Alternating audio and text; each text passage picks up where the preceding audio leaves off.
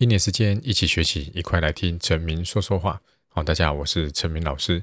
好，那在去年呢，哈，应该同学哈多多少少在新闻上或者是在这个社交平台上呢，常常会听到区块链、比特币、以太币，还有最近最红的 NFT。对吧？哈，那这些东西呢？哈，对你们高中生来讲呢？哈，虽然你会觉得好像很遥远哈，因为觉得好像比特币就是钱嘛，对不对？哈，金钱对我们来讲好像这个还还还很这个距离很遥远。但是呢，我认为这个概念呢，哈，高中生你必须要先去理解。所以接下来呢，连续六天我会分别解释一下什么是区块链。然后第二天我会讲一下比特币，再来是 NFT，再什么叫 Web 三点零。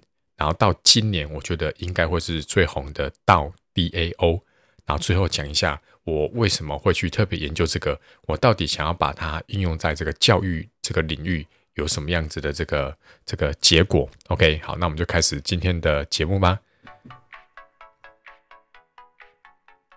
好，那我们今天呢就先来讲一下什么叫区块链了哈。那我们先想一下哈，以前呢哈，从远古时代哈，我们要传递讯息或者是要做交易的时候，我们会怎么做？好，以前如果要传递一个讯息给你，比如说我跟你讲一个秘密，我可能会跑到你耳朵旁边讲悄悄话。对，如果我不想让人家听到的话，OK，或者是我今天呢有一封很重要的文件要给你，我会走到你家，然后亲自交给你，对不对？哈，那交易也是一样嘛，对？我今天要去这个菜市场买一把葱，对不对？然后我就给老板钱，老板就把葱给我，OK，好，这个是过去的，所以你会发现过去呢的这个不管是这个传递讯息或者是在做东西的买卖，都是。都是没有透过第三者，我直接跟你这样子进行一对一的这个传递。可是呢，到数位时代的时候呢，哈，我们怎么样？就是因为它它一定要有距离，它这个就有距离的限制的嘛，对不对？比如说我跟你悄悄交话，我一定要走到你旁边。那如果现在人在美国呢？对吧？或者我跟你做个交易，对，我要走到你的面前，然后跟你把钱给你，然后一手交钱，一手交货这样子哈。那为了打破这个距离的限制，我们在这个数位时代呢，我们会怎么做？如果今天要传递讯息给你，我可能会透过 LINE 传讯息给你，我会透过 email 写信给你，对吧？那我跟你做这个交易的时候呢，啊，我可能比如说我在 Momo 里面买了一个这个电脑，对吧？那我就买下订单，然后 Momo 就会。寄过来给我，对不对？那我可能就是在线上就刷卡了，这样子。OK，好。那在数位时代里面呢，你会发现呢，哈，它就会有个第三者存在了，对吧？那这个叫做中心化。好，比如说我要传递讯息，透过赖传给你，赖一定会知道我传了什么给你，甚至他会在几点几分传了什么，他都有这个资料，对不对？像我刚刚讲说，我在陌陌买刷卡买了一台电脑。对不对？那 Momo 就是这个中心化的一个第三者，所以他一定会这样知道我几点几分刷了卡，诶，甚至连银行也知道，对吧？那这样子的话呢，在数位时代里面呢，我们就怎么样？就比较没有隐私了，因为会有一个中心化的组织或者是公司，他会知道我在这个网络上做了哪些动作，好，或者是。行为这样子，OK，好，那区块链是什么呢？哈，我在网络上 Google 里面查到一个定义，它是这样写的哈，它是一个不可变的共用分类账本，好，它可以在这个商业网络中呢，哈，记录交易跟追踪资产的程序，不管是有形的房子、车子、现金，或者是无形的。品牌啊、著作权啊、智慧财产权啊，我都可以透过区块链的网络去做追踪跟交易，来降低风险跟成本。OK，好，那听完你一定就是不知道在讲什么，对不对？它的概念就是说，哈，我今天哈，我假设我今天给你一个比特币，好，那这个交易呢，它就会被这个区块链打包成一块一块一块的，然后串在一起。那这每一块呢，中间连接的，我们把它称为节点。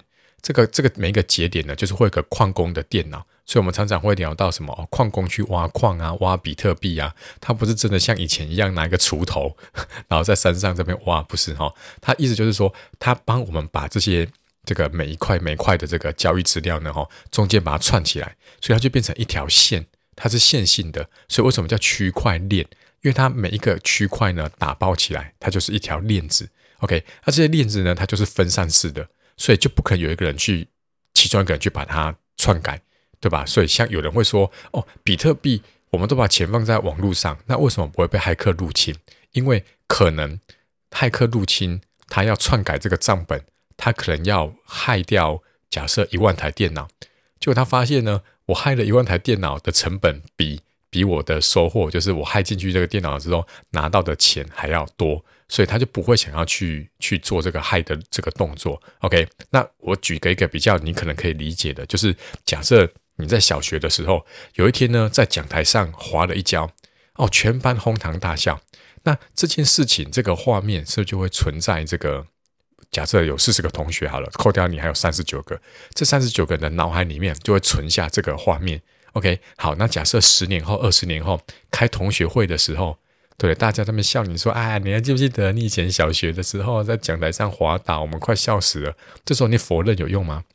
没有用嘛，对吧？就就就你没有用啊，因为这另外那三十九个同学都很清楚的说有，我们就是有印象你，你你你有跌倒这件事情，所以靠你一个人去反驳是没办法推翻这件事实的。OK，好，所以再举个例子，比如说。哎，中心化的例子，然后比如说，哎，为什么这个房子是你的？你回去问爸爸说，哎，这房子为什么是你的？你爸爸一定会说，啊，因为权状上面有写嘛，对吧？那权状上面有写，这个权状是给谁给的？